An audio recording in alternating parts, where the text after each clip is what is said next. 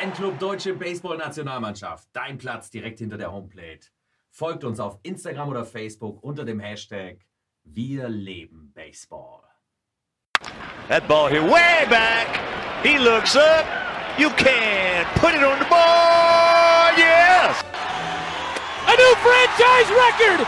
16 strikeouts for Jake Peavy. Santa Maria. Got him with cheese. Light it up and raise the Jolly Roger in front of a sellout crowd. Comes a one-two pitch. Red Sox win the World Series. Well, we've had all the introductions. We've had all the pomp and circumstance. We've had all the fuss and feathers. But it's time. It's time for baseball. Hallo Baseball Deutschland! Es ist mal wieder soweit. Das Wetter ist immer noch strahlend. Wir können langsam wieder vor die Tür gehen und den schönsten Sport der Welt machen. Und es ist, die Sonne ist am Untergehen. Ich habe einen wunderschönen blutroten Sonnenuntergang direkt vor meinem Fenster. Und wie verbringt man so einen Tag am besten abends mit einem guten Glas Sprudel und zwei super interessanten Gästen? Einer davon ist nicht wirklich ein Gast. Er ist ständig hier, er ist ständig in meiner Leitung. Meine Bandbreite wird ausgenutzt jedes Mal, wenn ich nach Berlin telefonieren muss. Er ist überall in der ganzen Republik der einzigartige Klaus Kleber des deutschen Baseballs, David Kania. Hallo David. Hallo Martin, hallo liebe Baseball-Freunde da draußen. Ja, mir fehlen jedes Mal die, die Worte bei deinen Superlativen, die du da quasi jedes Mal äh, ja, von dir lässt, wenn du mich äh, introduced. Und ähm, es macht jeden Fall, jedes Mal Spaß und ich kriege jedes Mal Gänsehaut. Und ja, ähm, du hast es bereits erwähnt, auch heute haben wir wieder einen interessanten Gast äh, eingeladen, um uns ein bisschen über Baseball, äh, unser Lieblingsthema hier zu unterhalten. Ähm, ich muss vorab sagen, es wird immer, immer schwieriger, was auch grundsätzlich gut ist, äh, dass, da es ja bedeutet, dass die Leute wieder rausgehen zum Baseballspielen, passende Termine zu finden. Deshalb nehmen wir heute relativ zu fortgeschrittener Stunde auf und deshalb bin ich tausendmal nochmal dankbar, dass äh, er sich heute bereit erklärt hat. Und zwar haben wir heute den Vorstandsvorsitzenden der Cologne Cardinals, Georg Apfelbaum, am Hörer. Hallo, Georg. Hallo ihr zwei, grüß euch. Vielen Dank für die Einladung. Hallo Georg, freut mich, dass du da bist. Sehr gerne. So, jetzt äh, hat hier David wieder einen wunderbaren Gast aus Köln dabei bekommen. Jetzt müssen wir dich, muss ich dich jetzt einfach mal fragen, was macht Köln eigentlich in der Bundesliga Nord? genau. Baseball spielen, würde ich sagen. Ähm, und das eigentlich schon wieder seit einigen Jahren. Ich glaube, die Frage zielt eher ab, rein geografisch gelegen, werdet ihr uns quasi doch im Süden äh, viel, viel näher. Weißt du den Hintergrund, wieso ihr tatsächlich in die Nordklasse eingestuft wurde? Genauso wie jetzt zum Beispiel Bonn, wo man sagen würde, okay, die würden an sich im Süden ein bisschen besser passen? Also ich gehe einfach davon aus, als man äh, 83 irgendwann äh, das Ganze gemacht hat, ich weiß es nicht, damals war ich noch nicht dabei. Da hat man einfach gesehen, dass im Süden der Republik viele Teams waren und äh, deswegen ist der Norden ein bisschen größer geworden. Ich denke, da ist die Dichte nicht ganz so groß gewesen. Und äh, solange ich denken kann, spielen wir in der Nordgruppe. Okay, okay, okay. Sehr schön. Ähm, ja, bevor wir jetzt äh, deine, deine Vorstellung komplett äh, vergeigen, stell dich doch mal unseren Hörern vor, wer bist du, für was bist du verantwortlich bei den Cologne Cardinals? Ja, das ist relativ schnell gesagt. Ich bin ähm, erster Vorsitzender der Cologne Cardinals, habe lange Jahre auch die Bundesliga trainiert, bin mittlerweile aber im sportlichen Bereich nur noch im Jugendbereich zuständig und äh, das macht mir eigentlich auch am meisten Spaß. Okay. Und wieso gerade Jugend? Was, was, äh, was motiviert dich da am meisten? Ähm, vielleicht zitiere ich da einen Freund, Glenn Godwin, ähm, der mittlerweile Scout für die Minnesota Twins ist, war damals mal MLB Envoy Coach. Der war in Köln und den habe ich äh, kennengelernt. Ich fand den super, habe ihn gefragt, ob er nicht Bundesliga Coach werden möchte von den Cardinals. Und er antwortete mir, bevor ich eine Bundesliga coache, trainiere ich lieber Straßenkinder in Stockholm. Und ähm, das hat er dann auch gemacht. Ich habe das damals nicht so richtig nachvollziehen können. Aber ähm, nach jetzt 25 Jahren Jugendarbeit äh, kann ich ihm da nur beipflichten. Es macht viel Spaß, die Kinder sind dankbar, sie sind sehr lernwillig, es macht unheimlich viel Freude, mit ihnen zusammenzuarbeiten und es ist natürlich auch wunderbar, zu sehen, wie sie sich entwickeln. Mhm. Keine Frage. Sehr schön, sehr schön, sehr schön. Ja, wir hatten jetzt in der Vergangenheit mit äh, Julius Spann äh, auch ähm, einen Gast dabei, der sich auch komplett äh, dem, dem Kids-Thema verpflichtet hat. Und ich glaube, ähm, für, unsere, für unsere junge Generation äh, aufwachsender, aufstrebender Baseball-Talente, glaube ich, kann es nichts äh, Besseres geben als motivierte Trainer, ähm, die quasi das Ganze auch äh, ja, den Kindern schmackhaft machen und die, die Kinder versuchen, am, ja, am Ball bleiben zu lassen. Ähm, welche, welche Kniffe ziehst du da, um, die, um den Jungs äh, hier irgendwie ja, die Motivation zu geben, jede, jede Woche ins Training zu kommen? Ich glaube, dass es äh, jeder Trainer schon festgestellt hat, dass die Motivation über zwei Schienen laufen kann. Einmal über die ähm, Leistungsvariante, also dass man besonders motiviert ist, weil man einen bestimmten Kader erreichen will oder eine Auswahl oder was auch immer. Und die andere äh, Richtung ist einfach der persönliche Kontakt. Ich gehe zum Sport, weil mir das Spaß macht, weil ich Freunde treffe, weil ich ähm, Personen treffe, die ich gerne habe, mit denen ich gerne Zeit verbringe. Und wir versuchen da eine gesunde Mischung zu haben. Wir haben eine ganz gute Truppe oder bestimmt, bestimmt einige gute Spieler im, im Jugendbereich. Ähm, und wir haben aber gleichzeitig auch äh, viele, die einfach nur spielen wollen, die einfach aus Spaß am Spiel dabei sind und nicht unbedingt jetzt NRW-Auswahl oder äh, Nationalmannschaft oder so erreichen möchten. Okay. Martin?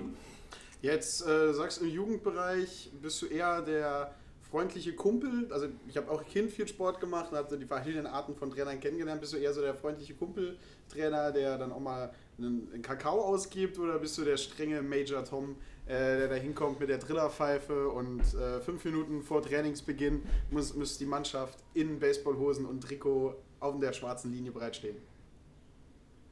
Ich glaube, ich bin so ein Zwischending. Also ich, ich glaube, die, ähm, die Kinder, die bei mir trainieren, die wissen ganz genau, ich achte sehr auf äh, kleine Details, wie zum Beispiel Pünktlichkeit oder respektvollen Umgang oder ähm, auch Hasse.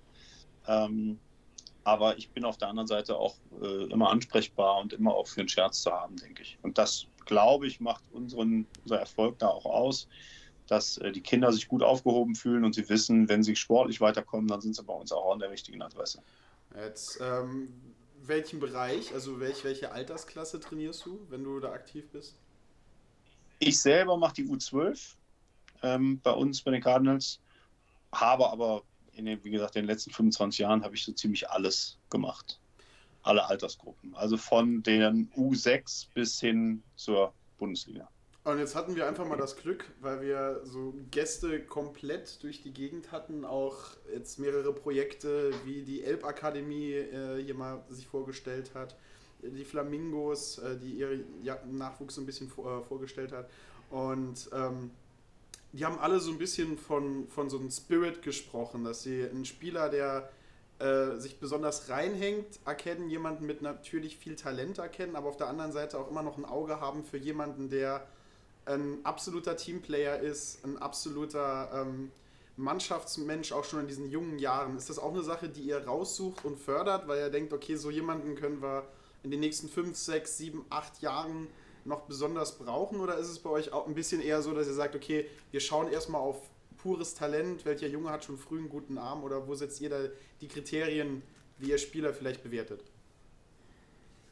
Naja, wir, wir denken, dass, ähm, dass beides sein muss. Also ich meine, wenn man sich den, den, ähm, die, den Verlauf der letzten Jahre anschaut, dann sieht man, dass, ähm, dass es immer mehr Akademien gab. Immer mehr Leute, die irgendwie davon träumen, irgendwie Auswahlmannschaft zu spielen oder irgendwo ähm, in Highschool zu gehen, College zu gehen und so weiter. Und man vergisst aber dabei, dass ähm, die große Anzahl der Spieler eigentlich dieses Ziel überhaupt gar nicht haben. Also Mannschaftsgefüge, soziales Miteinander, Respekt voneinander ist mindestens genauso wichtig bei uns. Und ich denke, da haben die äh, Berliner und die Hamburger da auch äh, vollkommen recht, wenn sie sagen, das zählt bei uns auch unheimlich viel. Also das soziale Miteinander muss sein, keine Frage. Sehr gut. David. Ja, äh, wir spielen uns hier die Bälle zu, als wenn wir schon jahrelang zusammen auf dem Feld stehen würden. Äh, du, kriegst das wahrscheinlich nicht gerade mit, Georg. Nee, äh, mich würde interessieren, äh, du hast gezählt, Bundesliga-Coach, fast alle Mannschaften schon trainiert. Woher kommt denn bei dir die Leidenschaft für Baseball? Wie hat denn bei dir alles angefangen? Oh, das ist, ähm, ist eine ganz einfache Sache. Ich äh, war immer schon äh, interessiert an amerikanischen Sportarten und äh, habe relativ hoch Fußball gespielt und habe damit mein Studium finanziert so ein bisschen und habe aber innerhalb der ersten Woche ähm, meines Sportstudiums an der Sportschule Köln mir den zweiten Kreuzbandriss zugezogen. Und ähm, damit stand äh, entweder meine Fußballerkarriere oder aber ähm, mein, ähm, mein Lehrerdasein ähm, auf der Kippe. Und ich habe mich damals dafür entschieden, aufzuhören mit Fußballspielen, habe eine andere Sportart gesucht, habe andere Sportarten gemacht und äh, bin damals an der Sportschule dann auch zu einer AG gegangen. Damals war der Tim Pulmer ähm, an äh, der Sporteschule. Und er hatte einen ähm, Freund aus Washington, den Dale Parker, so ein, so ein alter, ja, so ein alter Kauz als Coach, so wie man den kennt irgendwie so aus Filmen. Und der hat eine AG gemacht, er war ein halbes Jahr in Köln und an dieser AG habe ich teilgenommen. Und da ich immer schon interessiert daran war und immer ein guter Werfer war, ja, hat das irgendwann mal gepasst und ich bin dann zum Baseball umgeschwenkt. Und äh, bin auch relativ schnell in die Coaching-Schiene gegangen, weil ich vorher als, als Coach auch im Fußballbereich gearbeitet habe, war Sportstudent, habe mich dafür selbst interessiert, da passte das. Und ähm, ja, aus, dieser, aus diesem Interesse ist dann Leidenschaft geworden. Irgendwann kam Vorstandsarbeit dazu, irgendwann mal kam die Bundesliga dazu und seitdem äh, bin ich so ein bisschen dabei geblieben. Ja. so ein bisschen ist gut. Das hört sich ja nach einem äh, sehr, sehr steilen Werdegang an und ja, ähm, quasi Glück im Unglück. Auf der einen Seite natürlich die, die Verletzung, aber dann das Glück im Baseball gefunden. Ähm, bereust du es, äh, die Fußballerkarriere irgendwie an, in Anführungszeichen an den Nagel gehangen um zu haben aufgrund dieser Verletzung oder zehrst du an sich auch von diesen positiven, äh, positiven Erlebnissen, die du jetzt durch das Baseball gewonnen hast? Nein, keine Frage. Also das kann ich äh, sofort beantworten. Das äh, war ein absoluter Glücksfall. Äh, gesundheitlich war das natürlich war das nix, aber ähm, für, mein, für meinen weiteren Werdegang, ob das jetzt als, als Lehrer oder als Trainer oder äh, als, als, ähm, als Spieler auch gewesen ist, war das ein absoluter Glücksfall. Wenn ich mir überlege, was, ähm, was Baseball mir in den letzten 25 Jahren gegeben hat, das ist ähm, schon phänomenal. Also das ist, glaube ich, hätte ich in keiner anderen Sportart und auch nicht im Fußball erlebt. Okay, jetzt würde ich gerne eine Frage vorziehen, die ich normalerweise gegen Ende des, äh, des Interviews äh, meistens stelle. Erzähl uns, du hast gerade eben gesagt, 25 Jahre, einige Highlights und auch vielleicht auch Lowlights dabei gewesen. Was ist dir da besonderes in Erinnerung geblieben, wo du sagst, okay, egal jetzt, ob jetzt positiv oder negativ, das da hat so einen richtigen Impact bei mir hinterlassen und das bleibt halt für, für immer hängen? Mhm. Also fangen wir mal mit, ähm, fangen wir mal mit den positiven Dingen an. Freunde, die man gefunden hat, ähm, Personen, die man kennengelernt hat, mit denen man auch jetzt ähm, in Kontakt ist auf der ganzen Welt, aber auch in Deutschland, Coaches, Kollegen. Ähm, das ist sicherlich ein Highlight. Die Momente, die man mit dem Verein ähm, erleben durfte, ähm, sind auch immer ein Highlight. Ob das die Europameisterschaft 2001 war in Köln und in Bonn und in Solingen oder ob es äh, ein Aufstieg war, ob es äh, gute, gute Spiele waren. Das ist alles, ist alles toll. Auch Reisen zählen dazu. Ähm, ich war in der glücklichen Lage, in den letzten 25 Jahren auch viel zu reisen. Ähm, Tiefpunkte muss man ganz klar sagen, da fällt als allererstes auf, dass wir aus der Meistermannschaft der zweiten Bundesliga Nord ähm, mittlerweile drei Jungs haben, die verstorben sind. Das ist der André Hille, der Christoph Laufen und der Peter Barsic. Und ähm, alle drei sind ähm, ja inzwischen verstorben. Und das ist natürlich unheimlich traurig. Wir erinnern uns äh, gerne an sie und wir ähm, erinnern uns auch mit, mit, mit, nicht mit Freude, aber mit einem guten Gedanken an, den, an die drei. Aber es ist natürlich auch ein, ein, ein Tiefpunkt gewesen. Das ist schon ganz klar. Okay. Ja, das ist, ich glaube, das ist äh, immer, immer relativ schwer. Äh, ja, oder das bleibt auf jeden Fall im Gedächtnis, äh, wenn natürlich äh, Spieler relativ jung versterben äh, und äh, die auch einen gewissen Impact bei der Mannschaft hatten oder im Verein auch hinterlassen haben, ist natürlich, ja, das, was man als Team sich überhaupt nicht wünscht oder, oder überhaupt nicht erleben möchte, aber leider, ja, passiert das halt, ja, immer, immer öfters. Ah, Martin, vielleicht kannst du äh, ein bisschen, bisschen jetzt äh, die, die, die Wende schaffen, äh, denn ich habe einen kleinen Kloß im Hals, du bist dran. Ei, kein Problem, David. Ich übernehme das. Lass du deinen Kloß mal schön im Hals. Ich nutze einfach mal jetzt die, diese Gelegenheit, um eigentlich mit den Standardfragen so ein bisschen weiterzumachen. Weil äh, wir haben jetzt schon öfter gesagt, du kommst von den Cardinals aus Köln. Bist du eigentlich Kölner Bub? Nein. Ich äh, oh. Aachener. Aachener. Okay. Ich bin Aachener. Dann wegen dem Studium nach Köln gekommen halt und dann ist das Ganze halt so weitergelaufen, sich in die Stadt verliebt oder als Kind schon umgezogen? Nee, nee, nee. Ich bin mit dem Studium ähm, bin ich nach Köln gezogen und ähm, ich zitiere da auch mal eine, eine, eine äh, Liedzeile, äh, die da heißt, alle Wege führen nach Rom und irgendwann zurück nach Köln. das ist äh, tatsächlich so bei mir auch gewesen. Ich bin seitdem aber auch äh, nicht ernsthaft weiter, weiter weggegangen wieder aus Köln raus. Und äh, kannst du auf Abruf einen kölschen Dialekt äh, daher zaubern? Jetzt nicht vormachen, brauchst du nicht, aber wenn ein, ein Ja oder Nein würde mich da einfach mal interessieren. Ja gut, wenn man ein, zwei Mal im Karneval mitgemacht hat, dann hat man auch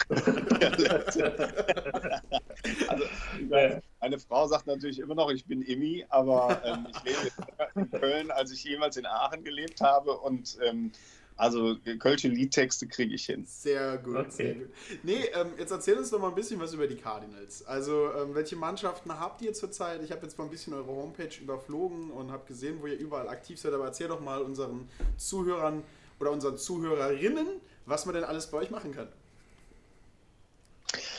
Also wir, ähm, das heißt, der Vorstand, aber auch äh, der gesamte Verein, wir versuchen wirklich für jeden was rauszufinden. Also wir versuchen natürlich auf äh, sportlicher Ebene so erfolgreich wie möglich zu sein. Auf der anderen Seite äh, sagen wir ganz klar, wir wollen breit aufgestellt sein. Bei uns können ähm, die Kleinsten mit drei anfangen, Baseball zu spielen. Von drei bis sechs gibt es bei uns die Little Cards ähm, was sich allerdings äh, eher als, ich sag mal, spielerisches Miteinander mit Ball und Handschuh ähm, herausstellt. Die Kinder haben unheimlich viel Spaß und ähm, da kommen also, ich sag jetzt mal, in jedem Jahr so 10 bis 15 Kinder ähm, da zusammen, was natürlich schon wirklich toll ist. Danach ähm, ist es bei uns so, dass wir eine Tossball-Mannschaft, eine U10, eine U12 als Live-Pitch haben, dann eine Jugend U15, eine Junioren als U18. Das sind also unsere Jugendmannschaften. Im Herrenbereich ähm, sind wir ähm, mit vier Herrenmannschaften vertreten, von der Bezirksliga, also der untersten Liga, bis hin zur Bundesliga, zur höchsten, sind wir dabei. Und im Softballbereich sind wir sehr, sehr stolz darauf, dass wir, nachdem wir ähm, einige Jahre so ein bisschen ähm, ja, ein bisschen da Niederlagen, dass wir jetzt auch wieder im Softballbereich erfolgreich sind. Unsere Damen sind letztes Jahr NRW-Meister geworden in der Verbandsliga. Ähm, unsere Mixed-Mannschaft ähm, ist im, im, Softball auch er, äh, erfolgreich. Also da sind wir sehr, sehr breit aufgestellt und das wollen wir auch. Also wir wollen wirklich für jeden was bieten.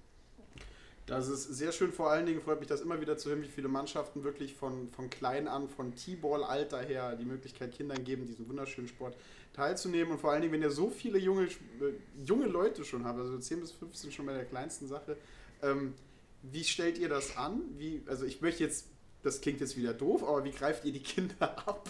also vor allen Dingen dachte ich, so eine Stadt, Stadt wie Köln mit so Traditions, mit Traditionen im Karneval, wie du schon gesagt hast, mit Traditionen, einem sehr traditionsbehangenen Fußballclub, dachte ich, ist es vielleicht eher schwer, so, eine, so ein großes, breites Spektrum mit so vielen Leuten auf die Beine zu stellen. Ja, das sehe ich genauso. Also ganz häufig bekomme ich die, bekomme ich die Antwort, ja, ihr in Köln, ihr habt ja auch ein, ein großes Potenzial, ihr habt eine Million Einwohner, klar spielen da Leute Baseball. Ähm, ich sehe das tatsächlich anders. Wir haben in, in, in Köln ungefähr 25 äh, Erstligavereine die natürlich auch entsprechende Jugendarbeiten haben. Wir haben unheimlich große Vereine hier auch. Und da wird es sehr, sehr schwer dagegen äh, was zu tun. Und ich glaube, wir haben im, im Baseball Deutschland haben wir ganz häufig ein, ein Riesenproblem. Wir wollen auf der einen Seite mehr Leute haben und mehr Leute zum Baseball bringen. Auf der anderen Seite, wenn man sieht, wie viel Energie, wie viel Geld, wie viel Manpower wir gerade in, ich sag mal, den Spitzensport legen, dann ähm, dann sehen wir, dass wir ganz viele Kinder, die vielleicht gar nicht so talentiert sind und die eigentlich nur spielen wollen, dass wir die oft vergraulen mit der, ähm, mit dieser Ambition, die wir haben, also äh, leistungssportmäßig zu arbeiten. Das ist übrigens nicht nur in Deutschland so und es ist auch nicht nur im Baseball so, es ist in anderen Sportarten auch so. Überall sieht man nur die besten Akademien, die besten Coaches und so weiter. Und das ist auch okay so, um die Spitze zu machen. Aber ähm, es geht natürlich auch darum, dass möglichst viele Kinder spielen sollen. Und ich glaube, die Kinder, die bei uns anfangen zu spielen, die wissen, dass wir sie wertschätzen. Sie wissen, dass wir uns freuen, dass sie da sind. Und wir geben ihnen also auch Raum, dieses unambitionierte Baseball spielen, dieses, ich sag mal, Straßenbaseball spielen, dieses Sandlot spielen, dieses Bock haben auf den Ball wegkloppen und auch mal einen Fehler machen, ist auch überhaupt gar kein Problem.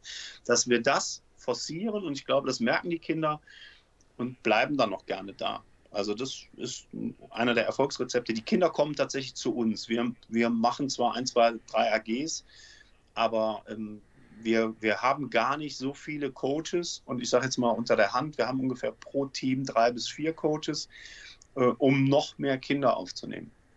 Ja, die Kinder kommen zu euch. Ähm, da stelle ich jetzt mal ein bisschen die Frage, kennt man die Cardinals in Köln? Also wenn ihr jetzt jemand mit einem Cardinals-Hoodie durch die Innenstadt durchläuft, äh, wissen die Leute, das ist das Kölner Baseballteam oder ist es eher so wie bei Teilen der Restrepublik, dass die nicht mal wissen, dass sie eine Baseballmannschaft haben?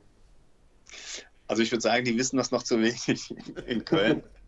Ich glaube, da ist es zum Beispiel einfacher, wenn du in einer kleinen Stadt bist oder einer mittelgroßen Stadt, ich sage jetzt mal Solingen oder Bonn, die ja auch sehr erfolgreich Baseball spielen, wo dann Baseball vielleicht die Nummer 1, Nummer 2, Nummer 3, vielleicht auch die Nummer 5 ist. Wir sind tatsächlich die Nummer 30 im Sport bei uns in Köln und ähm, die Leute wissen das schon, aber es kommt ganz häufig vor, dass ähm, dass sie sagen, ach ja, äh, die Cardinals, das war doch äh, äh, äh Football.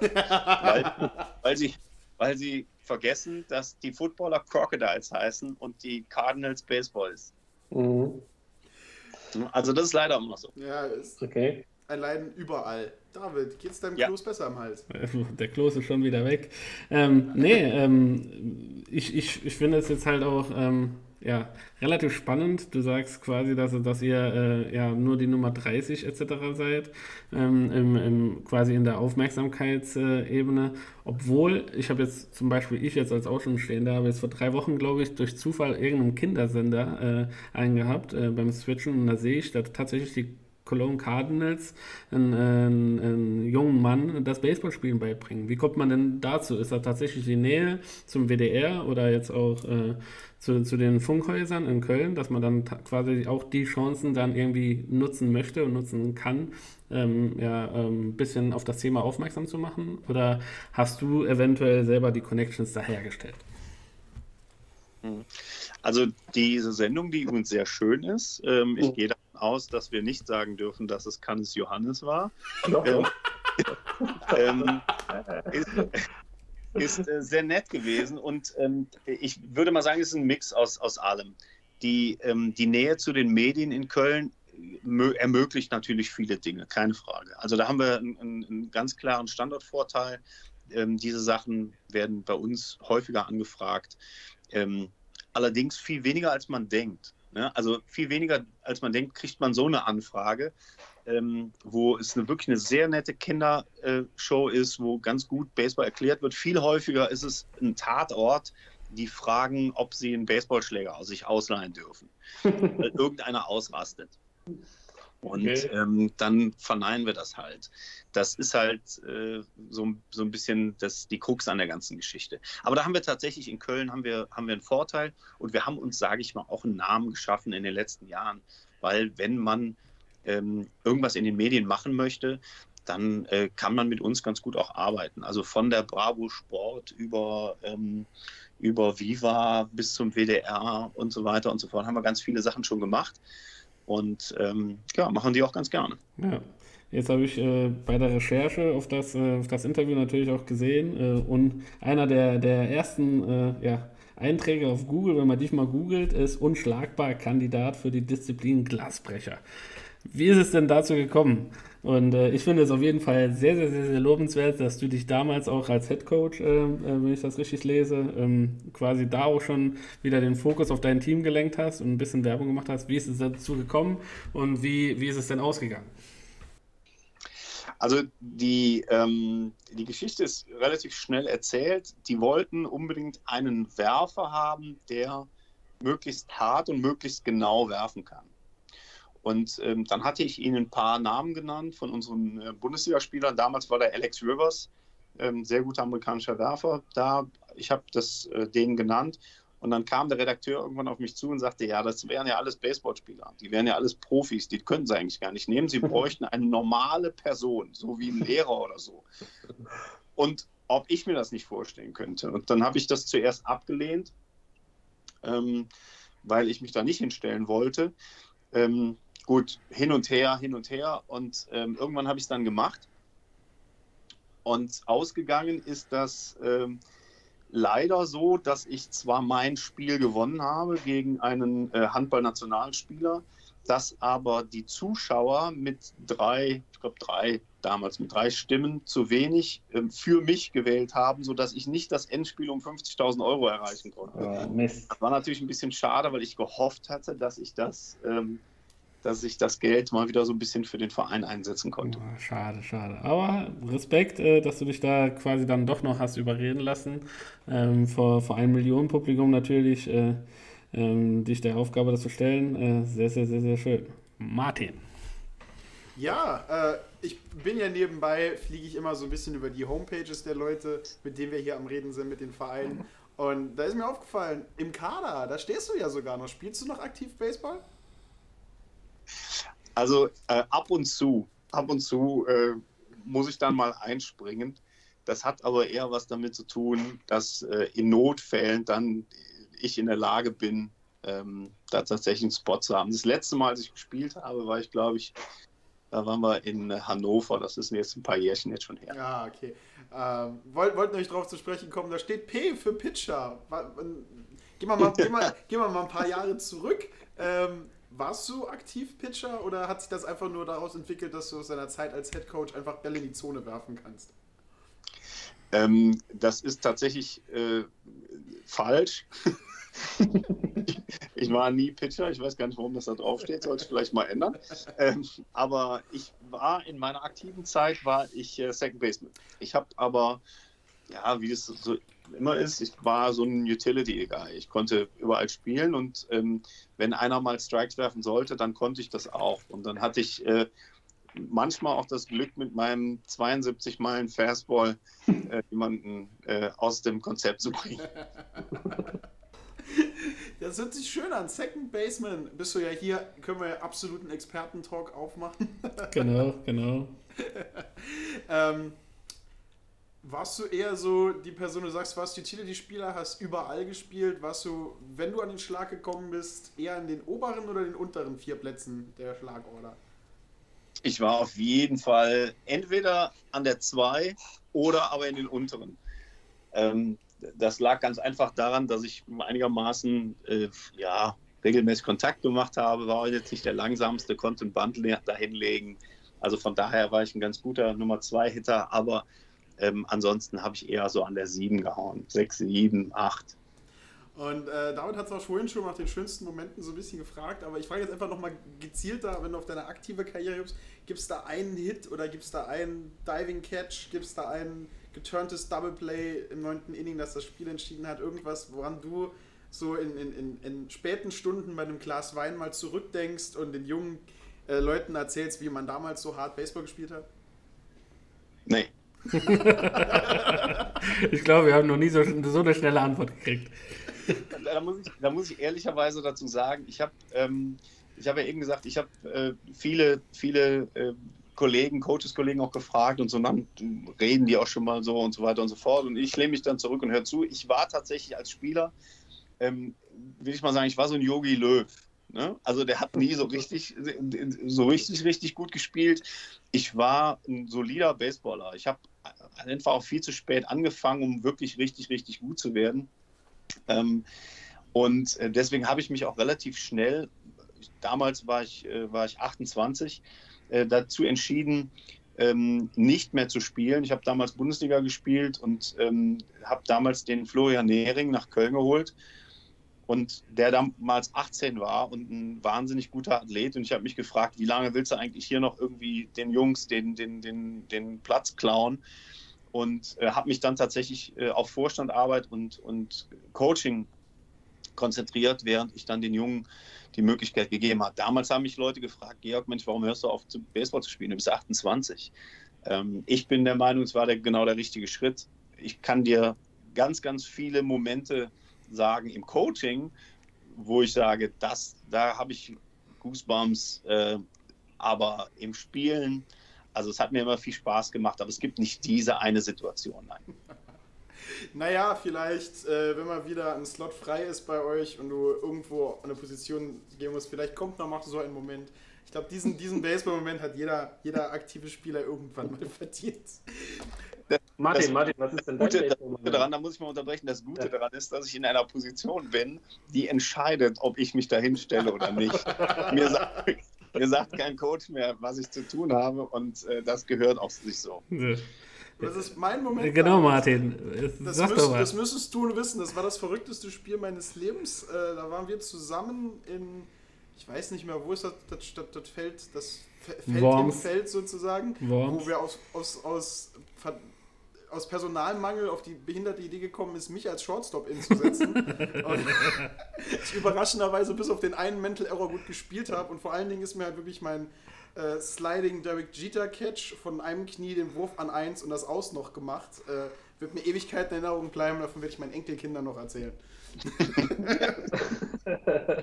nie wieder, nie wieder Shortstop in meinem ganzen Leben, bitte. Äh, nee, nee.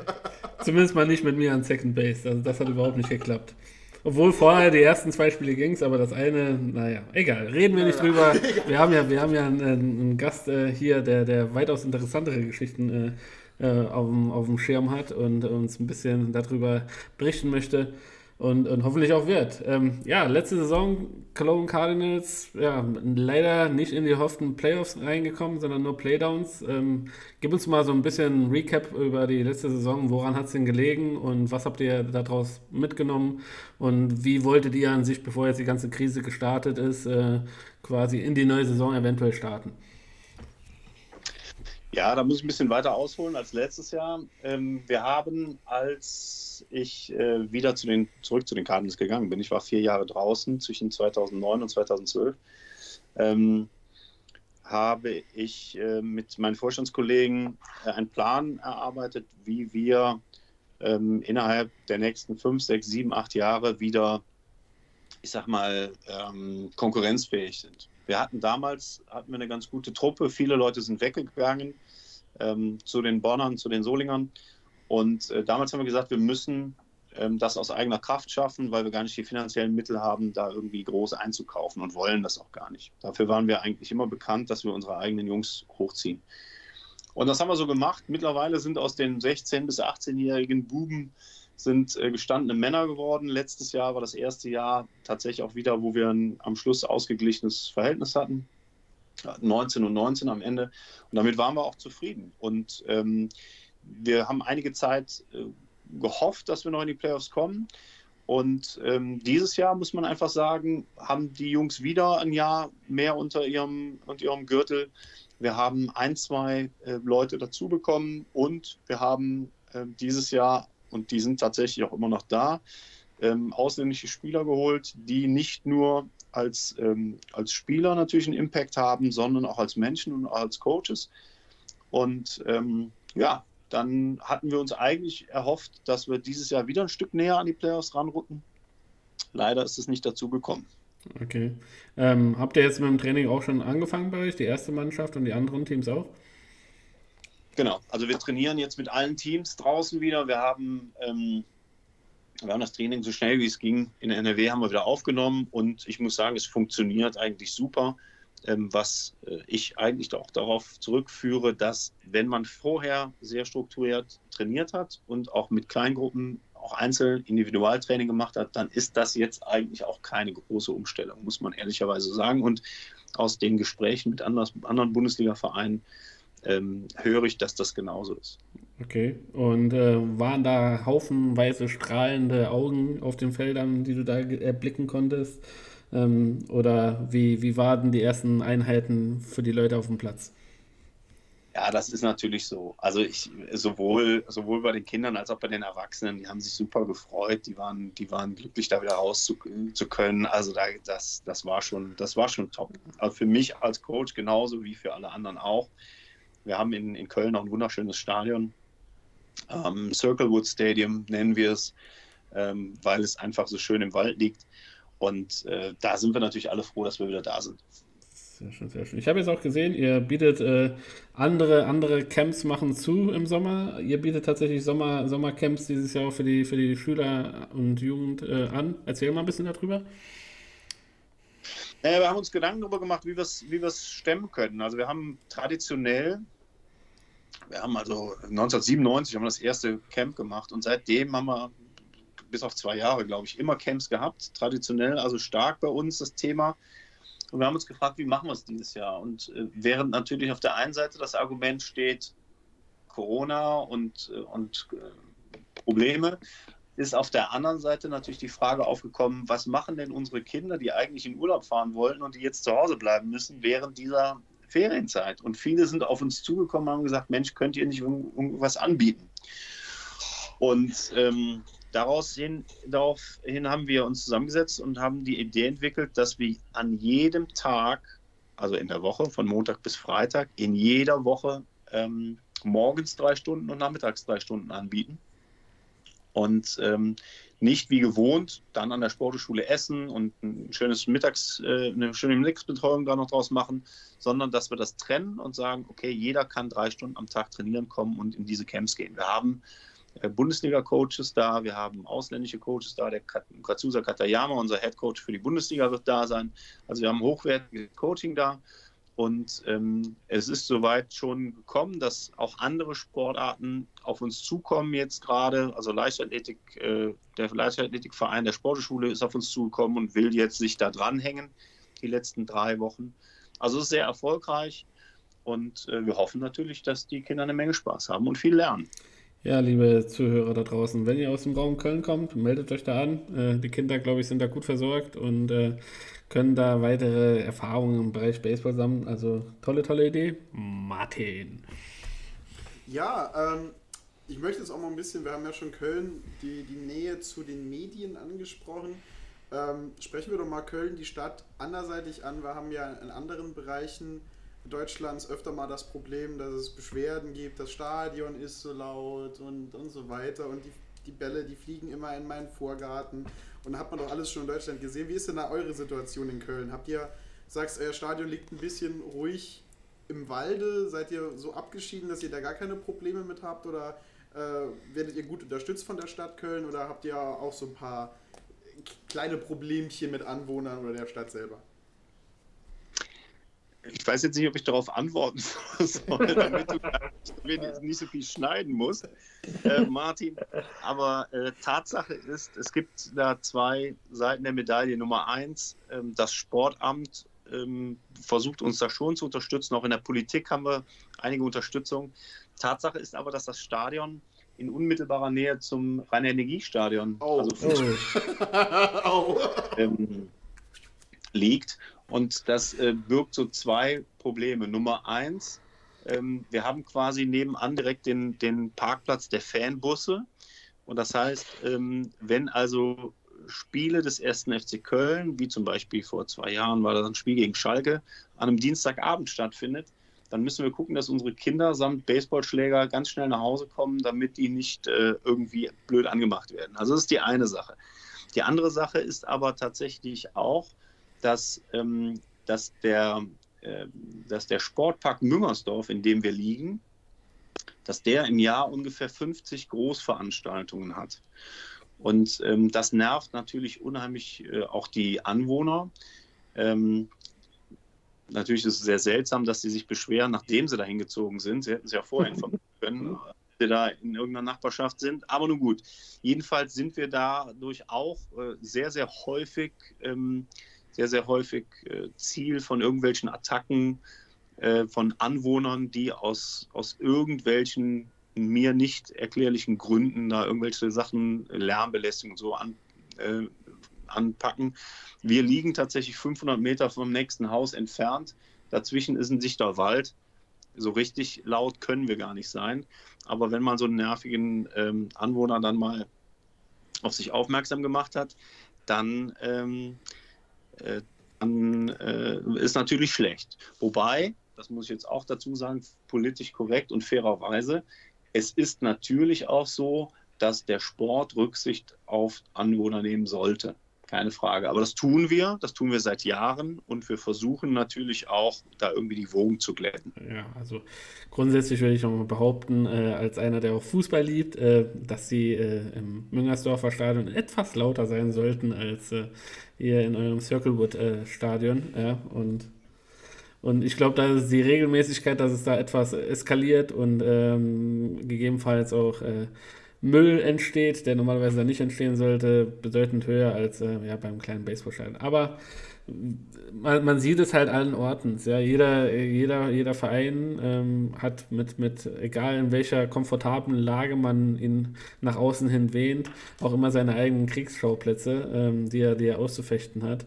Und äh, ich glaube, in Deutschland ist das aber auch irgendwie so besonders, äh, kommt mir das manchmal vor, dass dann tatsächlich sich irgendwie ein, ein äh, renitenter äh, Rentner da berufen fühlt, irgendwie noch äh, die letzten äh, Reserven äh, zu mobilisieren und äh, den, den, den Kampf da anzunehmen. Aber naja, ist so. Martin. Ja, ich würde, ich danke, dass du mal wieder zu mir zurückspielst, weil ich hatte jetzt, wenn ihr so nah an, an den großen ersten FC Köln dran seid, ähm, Gibt es da auch vielleicht ab und zu mal so die Möglichkeit, vielleicht also eine Aktion zusammen zu machen als Kölner Sportvereine?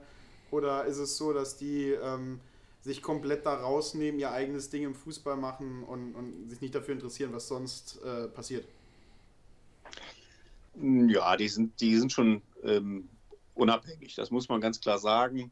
Äh, manchmal kommt, äh, kommt es zu Überschneidungen. Ich habe vor zwei Jahren habe ich mal einen Anruf bekommen von dem, von dem Teambetreuer der, der Kölner, dass die Jungs doch unbedingt äh, Karneval äh, Baseballspieler werden wollten und ob man denn nicht mal zum Platz kommen könnte und äh, mal sich im Vereinsheim umziehen könnte. Ähm, dann musste ich ein bisschen schmunzeln, weil wer das Baseballstadion in Köln kennt, der weiß, da ist im Winter alles dicht und äh, die Trikots lagern eher bei mir im Keller und nicht im Stadion. Und dann äh, hat er gesagt, okay, pass auf, können wir nicht mal zu euch kommen? Da habe ich gesagt, überhaupt gar kein Problem, kommt zu uns. Und dann haben wir uns also an einem Nachmittag mit der halben Kölner Mannschaft ähm, bei mir im, im, Wohnzimmer getroffen. Und ich konnte meinem Sohn, der damals in der Grundschule war, natürlich nichts davon sagen, dass äh, Anthony Modest und, und äh, Jonas Hector und so bei uns im Wohnzimmer stehen. Und als er dann äh, aus der Schule kam und ein, äh, ein, äh, ein Modest äh, ebenfalls an der Tür stand, hat er sich so ein bisschen erschrocken. Und als dann Jonas Hector mit den Hosen runter im Wohnzimmer stand und gerade die Baseballklamotten anprobierte, ähm, da war das natürlich schon ein bisschen besonders. Ähm, das ganze Ding hat dann so geendet, dass äh, die Jungs Karneval-Baseballspieler geworden sind. Alle hatten eine Menge Spaß und ähm, ja, das war eine super Aktion. Aber das kommt relativ selten vor, das muss man auch sagen. Und in anderen Bereichen, äh, quasi um euch gegenseitig äh, in Anführungszeichen zu befruchten, ja, du hast von den Footballern geredet, die ab, ab und zu mit euch verwechselt werden. Gibt es da irgendwie einen Austausch, um halt gegenseitig voneinander zu lernen oder zu profitieren? Ja, da kommen ab und zu mal Besuche. Ne? Also wir gehen auch schon mal zum KIC, wir haben auch schon mal einen First Pitch von einem, von einem KIC-Spieler, wir gehen auch schon mal zu den Footballern ähm, oder die Footballer sind bei uns. Also das passiert schon, aber sagen wir mal so, das ist jetzt nicht so, dass es einmal im Jahr einen festen Termin gibt mit denen, sondern das ist eher so auf persönlicher Ebene. Man kennt sich, man respektiert sich und ähm, dann tauscht man sich auch mal aus. Aber das ist relativ gering, was den, was den Mehrwert angeht. Sehr schön. Martin, ich unterbreche dich jetzt nicht mehr, jetzt darfst du weiter fortfahren. Hattest du, du hast ja sehr spät mit dem Baseball angefangen und auch, aber hast gesagt, du hast dich immer schon ein bisschen für Baseball interessiert. Wenn jetzt dein Leben ein bisschen anders da verlaufen wäre und du hättest als junger junger Bursche wäre dir am Baseball auf den Kopf gefallen und du hättest 20 Jahre früher damit angefangen und eines Tages hätte ein MLB-Scout vor deiner Tür gestanden. Was wäre dein Wunschteam gewesen? Die Cardinals. Welche? Also, Sehr in dem gut. Fall tatsächlich St. Louis. Also, es ist relativ schwer zu sagen. Also, das mu- muss man jetzt ja sagen. Jeder junge Spieler wäre froh, wenn irgendein MLB-Team ähm, an ihn rantreten würde. Wobei ich das erweitern würde auf Profiteams auch in Japan und in Taiwan und so weiter und so fort. Gibt es ja auch sehr, sehr gute Teams. Ähm, mein erstes Baseballspiel waren die Braves. Und ähm, damals hätte ich vielleicht die Braves gesagt. Mittlerweile hat man so viel auch persönliche Kontakte zu anderen Vereinen oder bestimmten Vereinen, ähm, dass man bestimmte Teams präferiert. Und ich würde mal so sagen, in der National League sind es die Cardinals, in der American League sind es die Red Sox und äh, ja. Richtige Antwort. Und ähm, du hast zwar gesagt, du hast zwar dich viel für amerikanischen Sport interessiert, aber halt spät die wirkliche Berührung mit Baseball bekommen. Hast du dennoch so einen Spieler, wo du sagst, okay, von dem hätte ich gerne unterschriebene Karte aus sentimentalen Wert, weil er dir mal, weil dem in einem Spiel mal gut gefallen hat oder von dem hätte ich gerne mal einen Home Run Ball gefangen, wenn ich ihn live gesehen hätte? Gibt es da irgendjemanden, wo du sagen würdest, das ist so ein Baseballspieler, da hätte ich gern sowas? Also ich äh, muss dazu sagen, ich war nie ein Riesenfan. Also ich war auch im Fußball kein Fan. Ich habe immer selber gerne gespielt, selber gerne gecoacht. Ich war nie einer, der irgendwie ähm, solche Dinge ähm, gesammelt hat. Jetzt bin ich tatsächlich seit äh, inzwischen sind es 27 Jahre irgendwie als Coach und als Spieler ähm, unterwegs und ähm, mit vielen Leuten noch zusammengekommen, dass sich natürlich schon einiges da zusammengetragen hat. Ich habe also nichts, was ich äh, nicht, oder ich, ich, ich möchte nichts, was ich nicht habe. Ähm, ich habe das Glück gehabt, ich habe äh, mit Derek Jeter, den ich äh, sehr cool finde, äh, habe ich äh, zusammengestanden und mich unterhalten können. Von den Leuten, von die ich getroffen habe, die waren immer super nett, die haben Fotos gemacht, Bälle unterschrieben, was auch immer. Und ich habe die mitgenommen und habe sie eigentlich Freunden geschenkt, denen das wichtiger war. Und ein paar Sachen habe ich natürlich behalten. Und von daher gibt es nichts, was ich mir nicht wirklich wünschen, was ich mir wünschen würde. Und über was unterhält man sich mit Derek Jeter? Ja, bitte. Ja, das ist ganz interessant, weil ähm, da, damals war es so, dass ähm, einer meiner Spieler, der Janelle Hudson, als erster Spieler der Reds, äh, von den Red Sox in Europa gesigned wurde. Und ähm, damals war der in Fort Myers und ich äh, war regelmäßig drüben und habe mit, mich mit den äh, Coaches und so ausgetauscht. Und damals war ich mit dem Janelle und einem Spieler von den Red Sox, einem anderen Pitcher, äh, Tampa Bay gucken, die, die, gegen, die gegen die Yankees gespielt haben. Und weil wir ein bisschen früher waren, sind wir in so eine Mall gegangen und da saß nun mal Derek Jeter und trank einen Kaffee. Und ähm, dann äh, habe ich ihn angesprochen und habe ihn gefragt, ob er nicht mit uns ein Foto machen könnte, obwohl die beiden Jungs für die Red Sox spielen würden. Und äh, Derek Jeter war super nett, hat auch gefragt, wie, äh, wie wir zum Baseball gekommen sind, ob es im Baseball in Deutschland nun mal, ob der größer würde und so weiter und so fort. War sehr interessiert.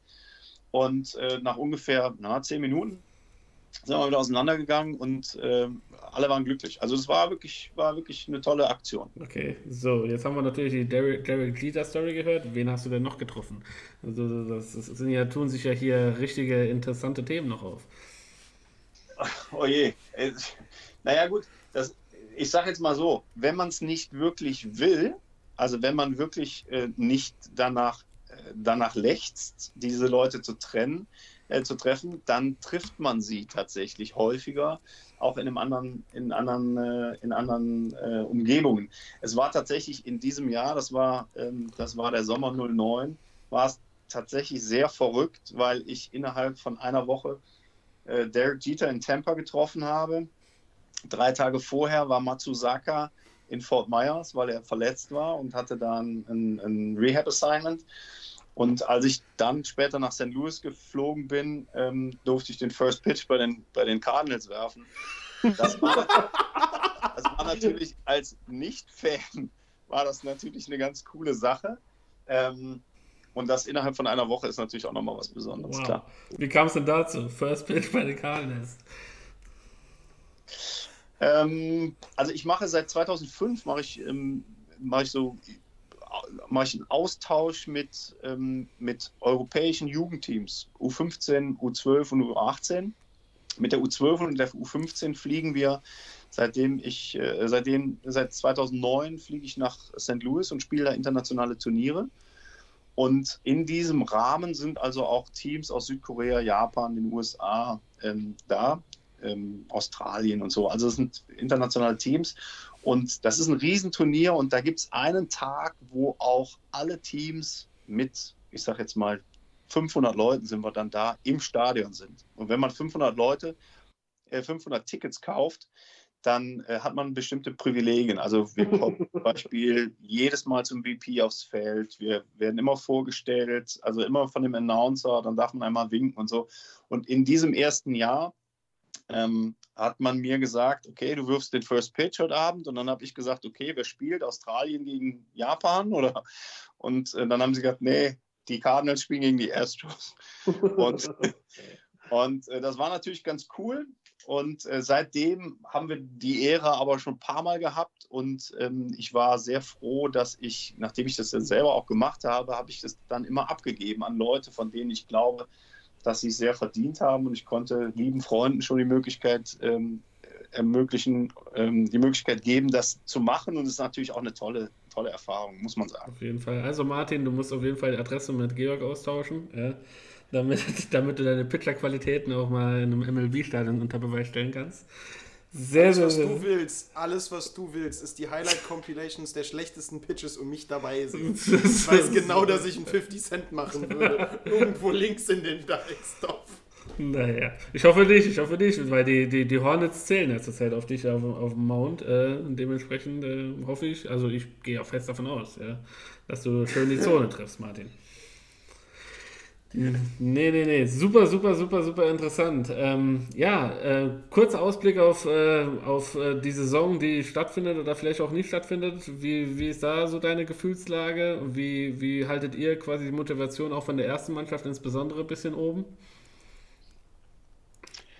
Na, also zum einen hoffe ich, dass wir in irgendeiner Weise spielen. Also in welcher, in welcher Art und Weise, das äh, kann ich nicht vorhersehen. Das hat was mit dem, mit dem Verband zu tun, mit dem AfW. Da gibt es Leute, die sind, die sind gut, die sind lange dabei, die, ähm, die schätze ich sehr und die können auch sicherlich Entscheidungen treffen. Es hat ja Gespräche gegeben mit allen Erst- und Zweitligavereinen, ähm, wo sich äh, die Teams auch positioniert haben. Ich hoffe also, dass da der AfW und der Vorstand zu ordentlichen Ergebnissen kommt.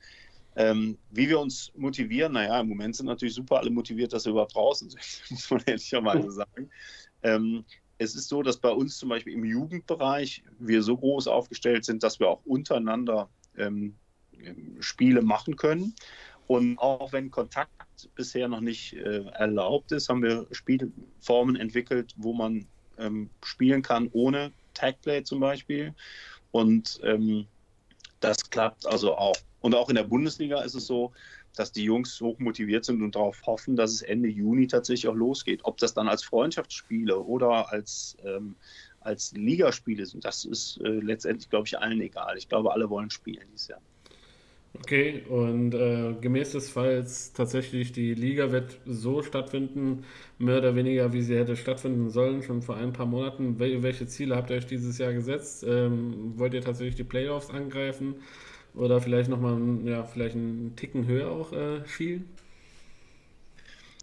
Na, für den Ticken höher sind wir noch nicht so weit. Also das muss man tatsächlich sagen. Das ist, ähm, muss man ehrlich, ehrlich äh, die, die Kirche im Dorf lassen.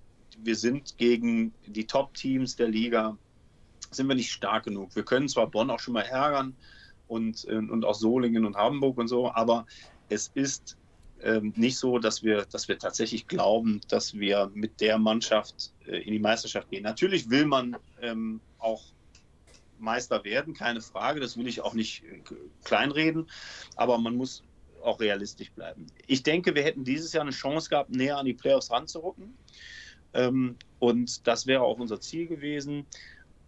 Und ähm, ja, ist natürlich jetzt schade, dass das nicht funktioniert hat, aber ähm, es gibt auch nächstes Jahr. Von daher. Okay. Ähm, eine Frage interessiert mich noch. Jetzt hast du erzählt, Coaching hast du zumindest, zumindest fast schon alles hinter dir. Jetzt bist du im Vorstand tätig. Wie unterscheidet sich bei dir so ein bisschen die Arbeits- und die Herangehensweise an das Daily Business, jetzt im Abseits von der Jugendarbeit? Ähm, du warst ja auch Head Coach von der ersten Mannschaft. Ähm, nimmt man da, hat man dann nochmal ein anderes Gespür, nochmal einen anderen Blickwinkel für die, für die Belange der, der, der, der einzelnen Teams? Oder ähm, wie, wie, wie fühlst du jetzt quasi deine Arbeit jetzt als Vorstandsvorsitzender aus? Na gut, also als erstes ist es natürlich so, dass ich ähm, ganz häufig nach der ersten Mannschaft gefragt werde, aber ich bin ja äh, Vorsitzender von einem Verein, der über 300 Mitglieder hat und ähm, da muss man die Belange aller äh, sehen. Also man muss natürlich auch den sportlichen, den sportlich ambitionierten Raum geben und man muss gleichzeitig aber auch den Verein selber weiterentwickeln. Und wir haben ganz viele Baustellen. Also ähm, von, von, der, ähm, von der Bundesliga bis hin zu den, den kleinsten äh, gibt es ganz, ganz viele Sachen. Sicherheit geht davor, äh, Gesundheit ist ganz wichtig, qualitativ hochwertiges Training, jetzt die Planung von, von Camps, was ein Riesenthema ist.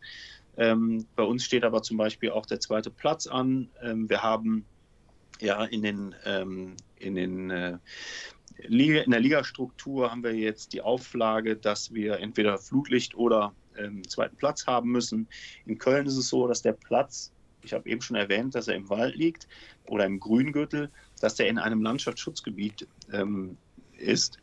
Und ähm, da ist die Wahrscheinlichkeit, dass wir Flutlicht kriegen, relativ gering, selbst wenn der Fußballplatz 50 Meter weiter zweimal Flutlicht hat. Ähm, ich will aber, das sage ich auch ganz ehrlich, ich will eher einen zweiten Platz haben als Flutlicht.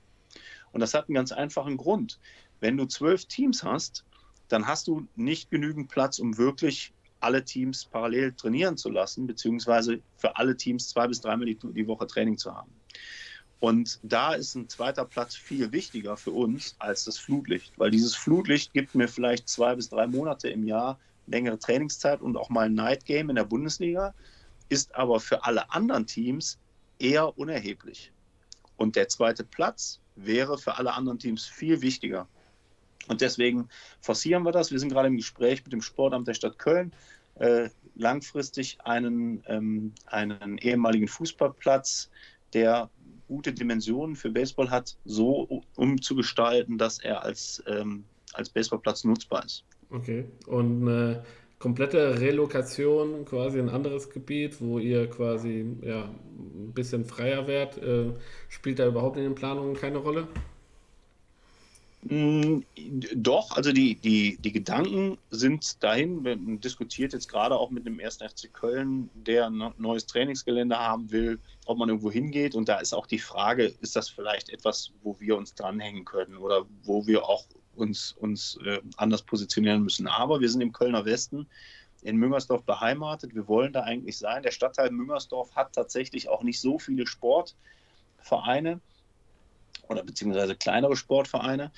Ähm, und äh, deswegen ist die, ist die Location im Kölner Westen schon sehr gut für uns. Wir fühlen uns da wohl, wir sind da beheimatet, also da wollen wir eigentlich auch bleiben. Okay. Und ähm, jetzt bist du natürlich auch schon ähm, ein paar Tage mit dem Baseball verbunden, bist, äh, wie man ja hört, bestens vernetzt mit den Who is Who des MLB. Äh, und ähm, wie, wie schätzt du denn die derzeitige Lage in der, in der Baseball-Bundesliga allgemein ein? Ähm, ich glaube, du hast auch noch mal die Hochphase erlebt, so 90er, ähm, Mitte der 90er, wo es halt tatsächlich ja, schon, schon viel los war auf den Baseballplätzen, aber jetzt halt auch äh, dann ein bisschen das Down gekommen ist. Du, siehst du den Baseballer wieder auf dem aufsteigenden Ast oder äh, auch dank vielleicht Max Kepler, vielleicht von der Aufmerksamkeit her?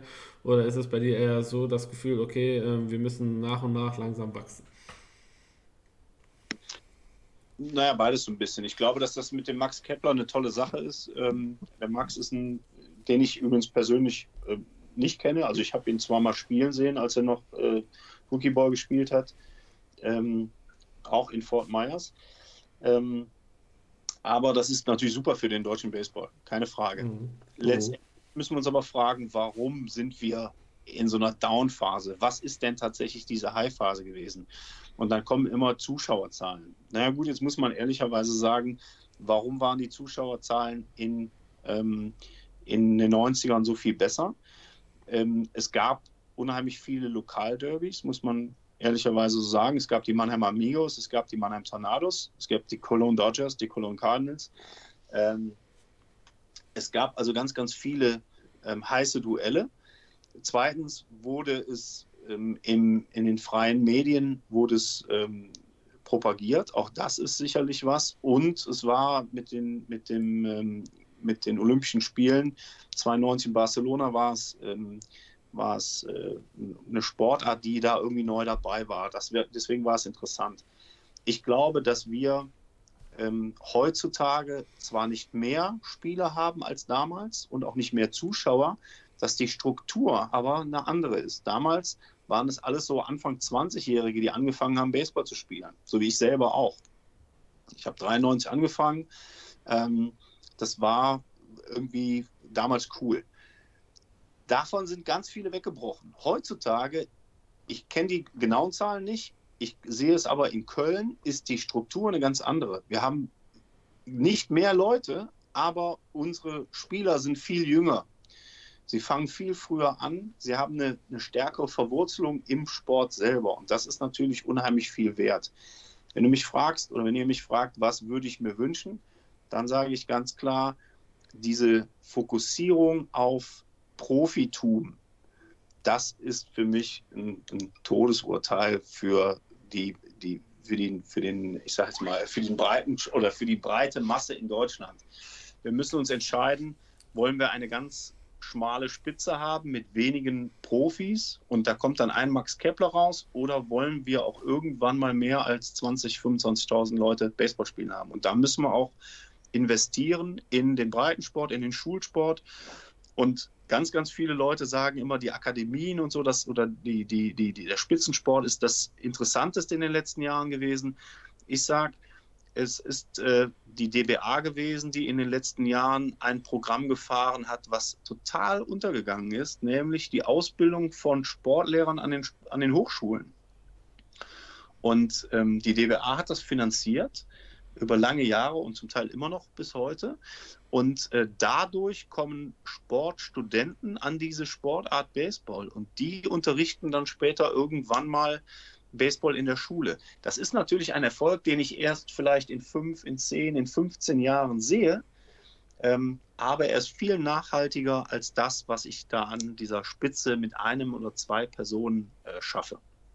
Ja, sehr, sehr, sehr, sehr interessante Einsichten äh, zum Thema Lage der Nation im Bereich Baseball. Ähm, wir haben tatsächlich schon sehr, sehr kontrovers auch äh, andere, andere Meinungen äh, ja, dazu gehört. Trotzdem, glaube ich, sind sich fast alle, die wir, denen wir die Frage so ein bisschen gestellt haben und die auch operativ im Baseball ein bisschen tätig sind, ähm, ja, ziemlich einig, dass es quasi schon auf die, auf die Jugend, auf die langfristige, ähm, auf die Langfristigkeit kommt und nicht immer unbedingt auf den kurzen Erfolg mit äh, Geld ausgeben für Imports, Hauptsache ich bleibe irgendwie in der Bundesliga stehen, sondern tatsächlich, wie du, wie du gerade eben gesagt hast, dass du halt äh, ja, den Breitensport förderst, dass du halt den Leuten äh, den Sport auch tatsächlich ja, schmackhaft machst und äh, den Leuten beibringst. Ja.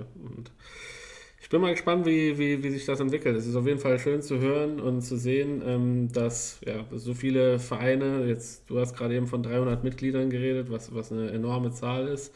Ähm, wenn ich jetzt im Zuge des, äh, dieses Podcasts ja, äh, unsere, unsere, die anderen Baseballvereine der Nation verfolge, bin ich, bin ich baff erstaunt, wie viele es da mittlerweile gibt äh, in sämtlichen kleinen ländlichen Regionen und äh, es macht einfach Spaß, das Ganze zuzugucken wie sie sich über die Corona-Krise auch mit virtueller Bundesliga, mit auf MLB The Show irgendwie ausgetauscht haben und gespielt haben. Das ist schon, schon schön zu sehen und man merkt einfach, dass da auch eine Gemeinschaft entsteht. Auch nicht zuletzt vielleicht auch durch die e- Heim-EM letztes Jahr, wo man auch sehr, sehr viel äh, unterschiedliche Vereine gesehen hat, die trotzdem friedlich miteinander gefeiert haben und äh, supportet haben, was ja, ich glaube, vielleicht in anderen Sportarten, da sind wir vielleicht in anderen Sportarten weit voraus, was vielleicht das Miteinander angeht. Auf jeden Fall. Martin. Ja, Martin, sehr gut.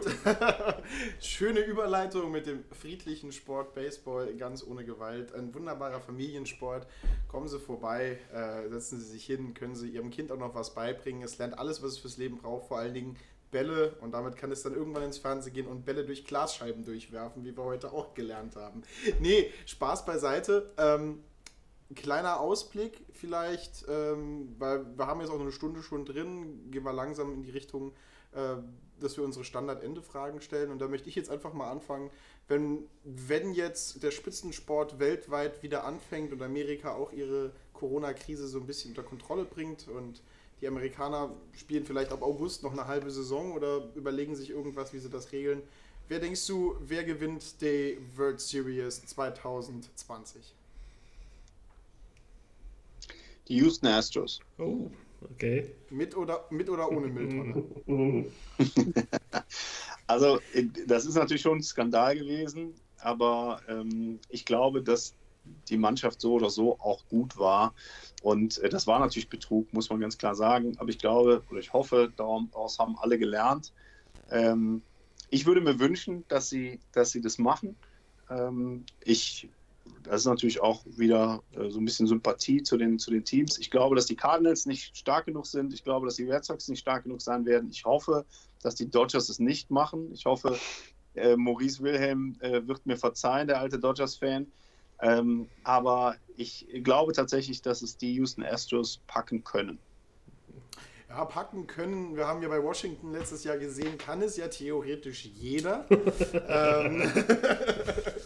Naja, das ist auch nicht überraschend gewesen, das muss man auch dazu sagen. Also, Wieso? Also, wer Wie angeguckt hat, also so ganz überraschend war das nicht. Ja, aber zu, nach dem lächerlichen Start, äh, David hat die Zahlen, glaube ich, immer noch im Kopf. Also ich glaube, nach, glaub, nach, nach, April ja. war es irgendwie 1,5%ige Chance, dass sie das Ding noch gewinnen mit einer Wettquote 70 zu 1, dass genau. die World Series holen.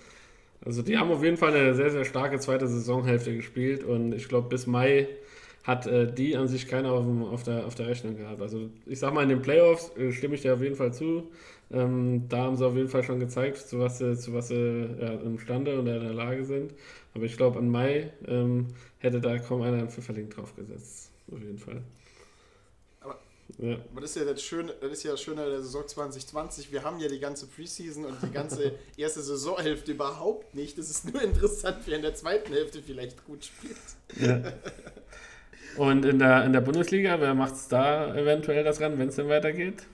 Du hast gesagt, ihr wollt äh, die Playoffs äh, erreichen und wer wird im, im Endeffekt vielleicht noch äh, den Meistertitel in die, in die Höhe strecken können?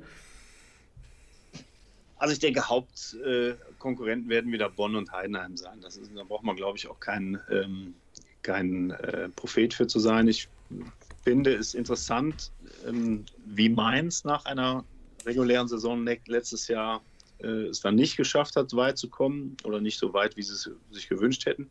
Ich denke, Regensburg und Paderborn muss man auch immer am Schirm halten, die äh, sehr, sehr gute Talente haben und auch ähm, immer sehr, sehr gute Teams dahinstellen, natürlich auch dank ihrer Internate. Aber die sind auf jeden Fall auch auf dem Schirm. Und dann ist natürlich, ich sage jetzt mal, kommt die, kommt die Reihe, die dahinter ist. Äh, talentierte Spieler, viele Verstärkungen auch, die da kommen in Hamburg und in Stuttgart und in Mannheim und wo auch immer. Ähm, da weiß ich aber nicht, was es jetzt mit den, mit den Ausländern ähm, auf sich hat, ob sie die nach Hause geschickt haben und so weiter und so fort. Ich denke, das größte Potenzial hat tatsächlich, haben die, haben die vier, Regensburg, Paderborn, Bonn und an der Spitze sicherlich Heidenheim. Okay, okay. Und äh, die Frage aller Fragen, welche Liga ist die stärkere, Nord oder Süd? Also ich, es ist schwer zu sagen. Ich halte diese Diskussion eigentlich für, für Quatsch, wenn ich ehrlich bin. Und mir gehen sie auch so ziemlich auf den Geist. Ähm, der, der Süden kommt immer an und sagt, wir sind stärker. Und es war jahrelang der Norden. Ich persönlich, ich halte diese, ich halte diese Diskussion für Quatsch. Ich, ähm, wenn ich den Vergleich in die Major League ähm, sehe, dann hast du immer ähm, sich verschiedene Schwerpunkte. Also jahrelang war die American League East das äh, Nonplusultra und die National League West war äh, grottenschlecht. Äh, mittlerweile ist das ein bisschen anders. Und ähm, ich glaube, so ist das auch im deutschen Baseball. Also wenn ich mir angucke, wie das Niveau im Baseball in der Bundesliga sich in den letzten Jahren gesteigert hat auf dem Platz, wenn ich sehe, äh, was für Teams mit jungen Spielern zum Beispiel ähm, äh, Paderborn und, und, und, und, und Bonn und, und Hamburg und auch Doren ähm, auf, auf, oder Solingen dahingestellt hat, dann kann ich äh, sagen, äh, das hat alles seine Qualität. Sind die genauso tief wie zum Beispiel Regensburg und Heidenheim? Weiß ich nicht, keine Frage. Ähm, ich ich ähm, würde mir wünschen, dass man statt ähm, dieses, diese Frage zu stellen, wer ist stärker, der Süden oder der Norden, dass man tatsächlich mal hingeht und sagt, wo sind tatsächlich die besseren deutschen Spieler? Okay. Mit den ganzen Europäern, die man inzwischen hat, im Norden wie im Süden, kann man doch nicht wirklich hingehen und sagen, der Verein ist besser als der andere. Vielleicht hat er besser gewirtschaftet, vielleicht hat er bessere Kontakte, vielleicht hat er mehr Spanier, mehr Engländer oder was auch immer geholt. Ähm, ich würde mir wünschen, dass wir hingehen und sagen, lass es doch mit dem Vergleich sein, lass uns Baseball spielen und danach äh, trinken wir ein Bier und sehen, wer gewonnen hat. Jetzt mal eine Frage, die mich halt, äh, habe ich letzte Woche schon mal gestellt, ähm, weil wir einen Spieler selber hatten, jetzt mal dich als jemand, der ja jetzt gar nicht mal so weit von den südlichen Mannschaften weg wohnt, würdest du dir vielleicht ab und zu, Entschuldigung, würdest du dir vielleicht ab und zu mehr Interleague-Spiele wünschen? Nein. also da kommt mein Lieblingsthema. Also da werden ja einige auch zuhören, die mich jetzt seit ein paar Jahren kennen. Und äh, witzigerweise ist das Thema letzte Woche in der Bundesliga wieder aufgekommen. Da ist man nämlich hingegangen und hat gesagt, ja, jetzt mit Corona und ohne Zuschauer und bla bla bla müssen wir die Ligen verkleinern und wir wollen eine Vierteilung der Liga haben. Dieses Konzept ist seit Jahren, liegt es äh, beim AfW, in, beim DBV. Äh, 2003, glaube ich, habe ich zum ersten Mal das Ding geschrieben. Da war immer die Frage nach ähm, eingleisige Bundesliga mit Inter, äh, ohne Interleague-Spiele logischerweise. Ähm, oder aber äh, Aufsplittung mit Interleague-Spielen. Und ich bin der Meinung, wir lassen in Deutschland viel zu viel Geld auf der Straße liegen, indem wir nämlich nach Berlin und nach Hamburg und nach Regensburg, was immer fahren. Natürlich würde ich mich freuen, auch mal gegen Regensburg zu spielen, keine Frage. Aber das kann ich in den Playoffs immer noch tun und dann ist das auch super spannend. Ich bin der Meinung, wir sollten viel mehr Spiele in möglichst regionaler Nähe spielen, dass wir mehr Spiele spielen, dass wir auch unter der Woche Spiele spielen können, dass wir ähm, den Sport in der Breite nach vorne bringen. Und die besten acht Teams, die spielen dann um die Meisterschaft und dann geht es zur Sache. Diese Interleague-Spiele, ja, soll ich dazu sagen? Das ist äh, interessant, wenn die New York Yankees gegen die New York Mets spielen, aber nicht, wenn ähm, Hamburg gegen Hamburg gegen äh, Stuttgart spielt. Da ist, also ich meine, das ist vielleicht für die Spieler ganz interessant, aber wer bitte reist aus Hamburg nach Stuttgart, um sich ein Spiel anzugucken? Interessant wird es dann, wenn München gegen Regensburg spielt. Interessant wird es, wenn Bonn gegen Köln spielt oder Solingen gegen Bonn. Da wollen die Leute hin, da gehen sie hin. Das ist im, im Baseball einfach so. Wenn wir gegen Hamburg spielen, da sind vielleicht 15 Hamburger und andersrum genauso. Und deswegen finde ich diese Interleague-Spiele auf sportlicher Ebene vielleicht sogar noch interessant. Aus Entwicklung zum Sport weniger. Da würde ich mir wünschen, dass wir viel mehr regional spielen und äh, uns eine Scheibe aus der MLB abschneiden. Da ist es nämlich so, dass wir nun mal in Divisionen spielen. Und ähm, das ist, äh, wäre vielleicht auch in Deutschland gut.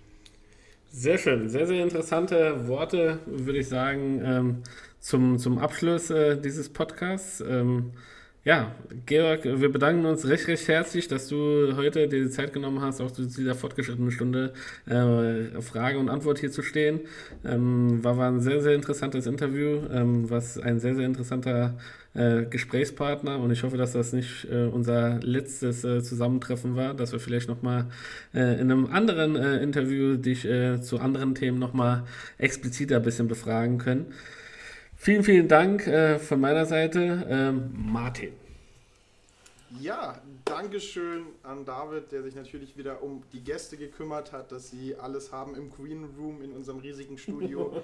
äh, hier, hier die Leute extra mit seinem Privatjet eingeflogen hat ins heimische Saarland, dass wir das hier schön alles vor Ort machen können. nee, ähm, Dankeschön, dass du dir auch zu dieser späten Uhrzeit äh, äh, Zeit genommen hast, mit uns das Interview zu führen. Es hat mir sehr, sehr viel Spaß gemacht. Es ist mal schön, ähm, mit jemandem zu reden, der komplett, in manchen Themen komplett andere Sichtweisen hat als alle anderen Gäste, die wir hier vor Ort hatten und auch teilweise andere Sichtweisen hat als ich. Mit, und vor allen Dingen war es ein sehr schönes, sehr eloquentes und ein äh, sehr bildungsreiches äh, Podcast-Stündchen, das wir hier verbracht haben. Da von mir auch ein Dankeschön und ganz in alter Bald-Bearded Baseball-Tradition gebe ich die letzten Worte an unseren Gast. Hau raus, was du noch zu sagen hast. Na, mir bleibt eigentlich nur übrig äh, zu sagen, vielen Dank für die Einladung. Hat mir sehr viel Spaß gemacht.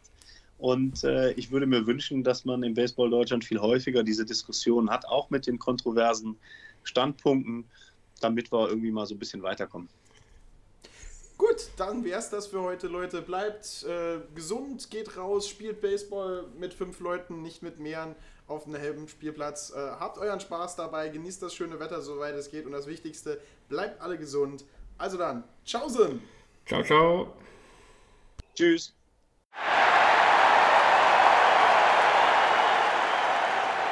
Fanclub Deutsche Baseball-Nationalmannschaft. Dein Platz direkt hinter der Homeplate. Folgt uns auf Instagram oder Facebook unter dem Hashtag Wir leben Baseball.